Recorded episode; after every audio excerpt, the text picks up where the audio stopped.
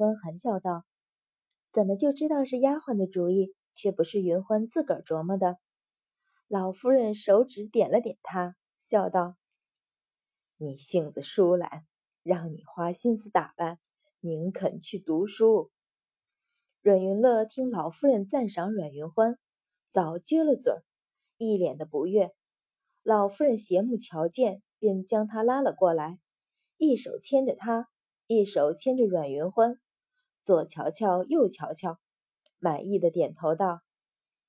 不是老身自夸，我这一对孙女儿，满大夜朝可再寻不出第三个来。阮一鸣好笑说道：“母亲瞧着自个儿孙女，自然是最好的。幸好这话家里说，若是旁人听到，岂不是笑话？”虽说如此，可是瞧一瞧大女儿的翩然出尘，再看一看小女儿的娇艳靓丽，心里也是得意。说道：“时辰不早，今日百官入宫，难免拥堵，我们早些动身吧。”阮云乐小嘴一撅，说道：“爹爹是当朝宰相，便是拥堵，旁人便不知让路吗？”言下极是傲然。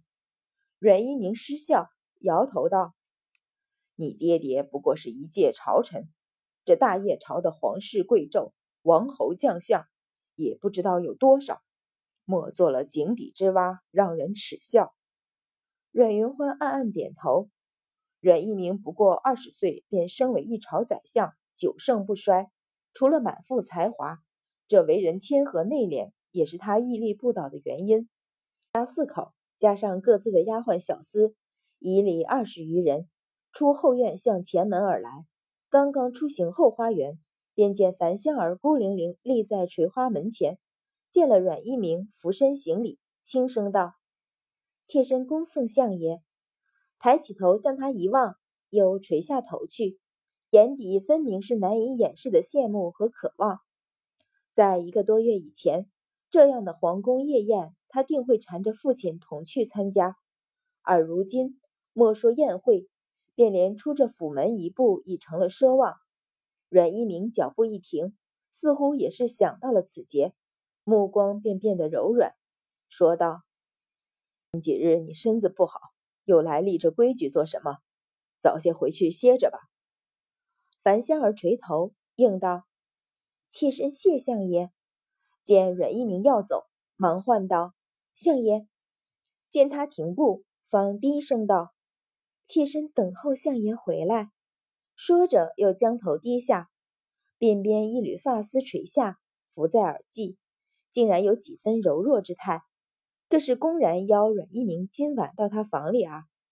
阮云欢挑了挑眉，不禁侧目去瞧秦氏，果然见他沉了脸色，不由挑唇微笑。这中秋夜团圆节，论理一家之主的阮一鸣，李该在主母屋子里过夜。不想樊香儿竟有如此胆量，当着秦氏的面儿勾诱阮一鸣，可见这些日子以来，秦氏这个主母已被他拉起一头。阮一鸣为一踌躇，向秦氏瞥去一眼，说道：“今日回来怕是很晚，你先歇了吧。”说完，又向他一拧，大步出门。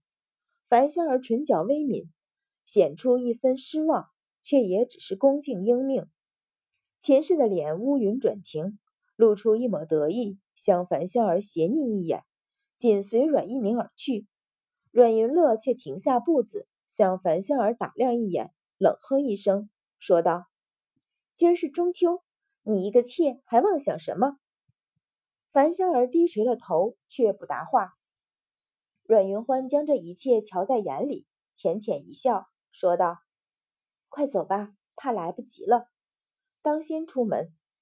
自从阮一鸣去了阮云欢的十一名随从，阮云欢出门便简洁了很多。这一回，阮一鸣和寝室都有各自的八人大轿，他便和阮云乐同乘一辆马车。阮云乐自他回来，便事事要争他一头。此刻上车，本应长者为先，阮云乐却偏偏抢先上了车子。阮云欢却脚步微停。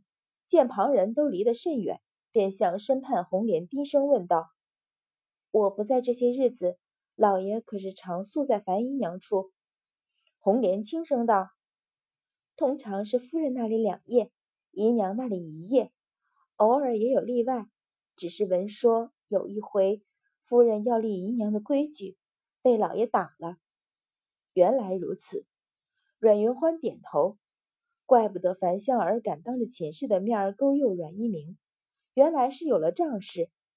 只是阮一鸣毕竟还顾念着秦氏，这一点还远远不够。尤白芍扶着上了马车，抬头见阮云乐坐了左手的尊位，也不以为意，便在右手坐下。阮云乐憋了许久的气力，准备要他吵闹一场，哪知他连眉毛都不曾抬一抬。到时一时没了主意，而阮云欢却是马车的晃动中，脑中急速思索：这半个多月来，为今天所做的安排，是不是还有漏洞？如果有，又如何补救？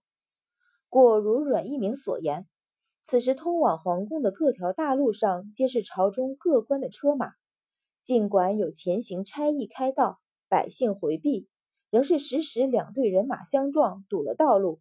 果然如阮云乐所言，相府仪仗到处，百官相让。阮云乐将轿帘挑起一条缝隙偷瞧，脸上神情便大为得意。阮云欢与他同车而坐，瞧见他脸上的神情，只是淡淡一笑。阮云乐此时年纪尚小，待再长几年，骨子里与秦氏相似的阴狠便会渐渐显出来。而此刻他表露出的张扬和虚荣。也正是日后能被淳于昌利用的原因。微微闭目，将上一世的回忆迅速挡在思想之外。此一刻，他要想的不是上一世如何，而是上一世他从未参加过皇宫的夜宴。今天的事是一件全新的事情，他要想想，在这宏伟威严的皇宫，又会有什么事发生。念头刚转到此事。眼前便淡出一张慵懒的笑容，不由唇角微挑，也露出一抹笑意。不管会遇到什么，今日他会在；不管会发生什么事，他总会帮着他。两世为人，从来没有此一刻的笃定。阮云欢叹了口气，背靠大树的感觉真好。只是这棵树，他能靠多久？他又笑又叹。终于引起阮云乐的注意，回头向他瞧了片刻，突然问道：“你笑什么？又叹什么？”阮云欢轻合着双眼，并不睁开，说道：“我笑我的，我叹我的，与你何干？”你，阮云乐咬唇，眸中露出一抹怒意，忍了片刻，终于问道：“我听说。”前几日你在庄子上将一个人活活的打死了，不是？阮云欢摇头，慢慢张眼瞧着他，唇角勾出一抹笑意，淡淡道：“不是一个人，是十几个人。”阮云乐睁大眼睛看着他，眸子里没有一丝害怕，却露出一丝兴奋，问道：“都是你弄死的？你亲手打死的吗？”阮云欢定定瞧着他，心里一个地方像有一条苏醒的蛇，滋滋的吐着信子。如果没有上一世，他从来不会相信会有一个人对杀戮如此热衷。而这一世，他不会忘眼前这个看起来刁蛮天真的小姑娘是如何一个心狠手辣之辈。只是这一世，他狠，他会比他更狠。唇角的笑意渐渐加深，有了一丝残酷的弧度，慢慢说道：“不过是一些奴才，又岂会用我亲自动手？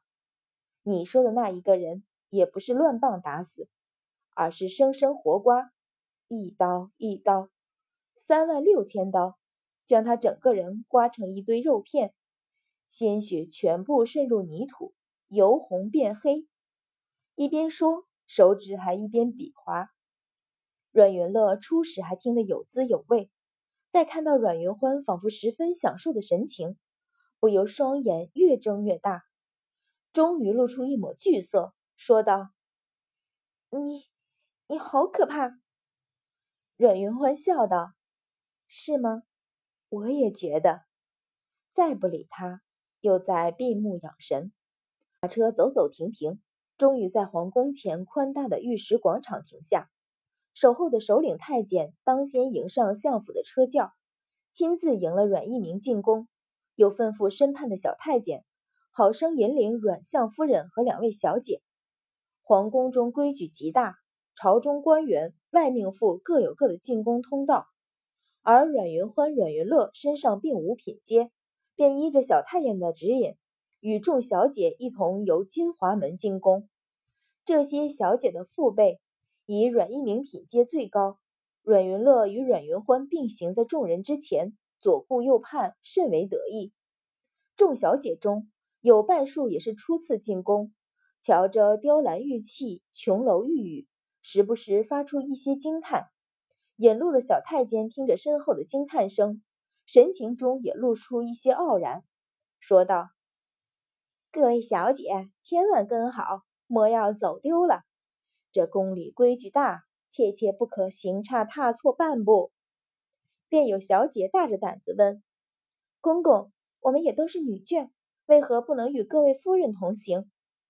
小太监咳了一声，手中拂尘一挥，挺了挺腰板，说道：“各位大人小姐走的那是承恩门，诰命走的唤作恩泽门。”那都是得了圣上恩典的，只有金华门才准许无品无阶之人通行。